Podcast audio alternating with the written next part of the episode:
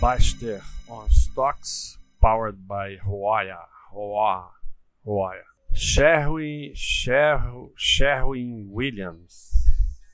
Manufacture and Trade of Paint and Coatings. Então, tinta. Mais uma empresa simples de analisar.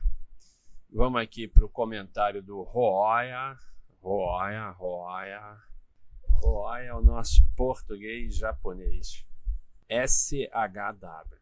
Com receita anual de mais de 17 bilhões de dólares e um valor de mercado de aproximadamente 52 bilhões de dólares, a Sherwin-Williams Co. é a maior empresa de tintas e revestimentos do mundo. Coating são revestimentos. English. English, please. Ela não é a maior somente de receita, mas também de market share global.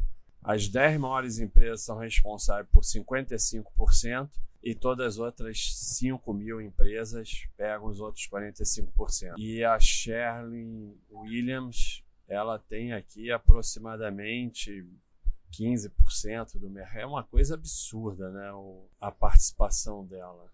Ela tem aí uns.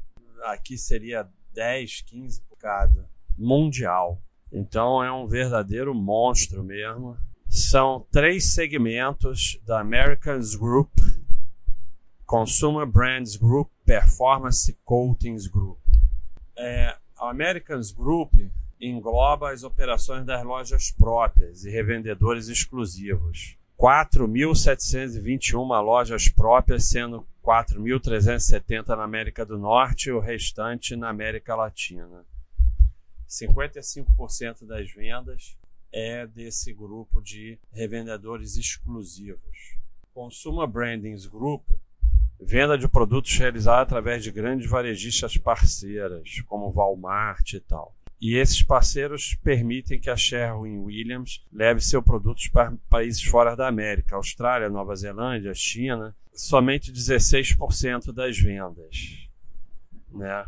Performance Coating Group compreende as vendas de uma ampla gama de revestimentos e acabamento para clientes industriais. Aí aqui é a venda para clientes industriais e madeira industrial, proteção em marinha, bobina, embalagem e tal.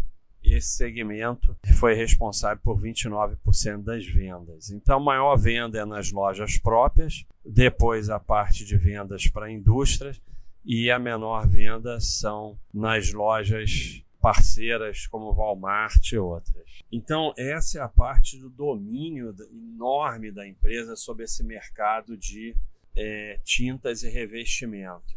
E olhando a parte financeira da empresa, são dados muito bons. É uma empresa super paz com todos os cachorrinhos verdes. Aqui o gráfico de lucro: 42 anos de lucros consecutivos, desde quando a gente tem dados, 1979, 100% dos anos com lucro. Então, é, bastaria esse quadro aqui para a gente já saber é, e sabendo do que a gente conhece, do nosso gráfico de consistência de lucros, que as empresas com 100% dos anos com lucros têm uma chance enorme, próxima de 100%, de ter lucro nos próximos 12 meses, então a gente é, sabe que para colocar nossas, as chances a nosso favor, basta esse gráfico. Individualmente, não mas quando você diversifica em muitas empresas com essa característica, você vai colocar as chances a seu favor. Individualmente pode acontecer qualquer coisa com qualquer uma. É um retorno extraordinário aos acionistas no longo prazo. Ela, quer dizer, ela trabalha com alguma dívida. Né? No, nos Estados Unidos é muito comum a gente conseguir empresas boas que não tenham dívida, mas é aquele negócio, né? Quando você, quando eu olho esse gráfico aqui e, a, é, e sei que não tem nenhuma restrição em termos de ON e tudo mais, de, de, características da empresa, porque mesmo nos Estados Unidos há algumas restrições, como as empresas chinesas, ou as que têm dois tipos de ON, que eu não me incomodo muito, mas tem gente que se incomoda. Então ela não tem nenhuma restrição. E tem esse gráfico de lucro, eu pessoalmente acho que a dívida é problema da gestão. O que a gente conclui aqui é que a gestão está usando o capital de terceiros de forma eficiente. Porque se não estivesse usando de forma eficiente, não teria todos esses anos de lucro, esse gráfico de lucro consistente. Então, aí é de cada um. Eu nem olho o gráfico de dívida quando eu vejo isso aqui, porque eu sei que ou não tem dívida ou a empresa, a gestão está usando a dívida, é, o capital de terceiros de forma eficiente. Né? Então, ou uma coisa ou outra.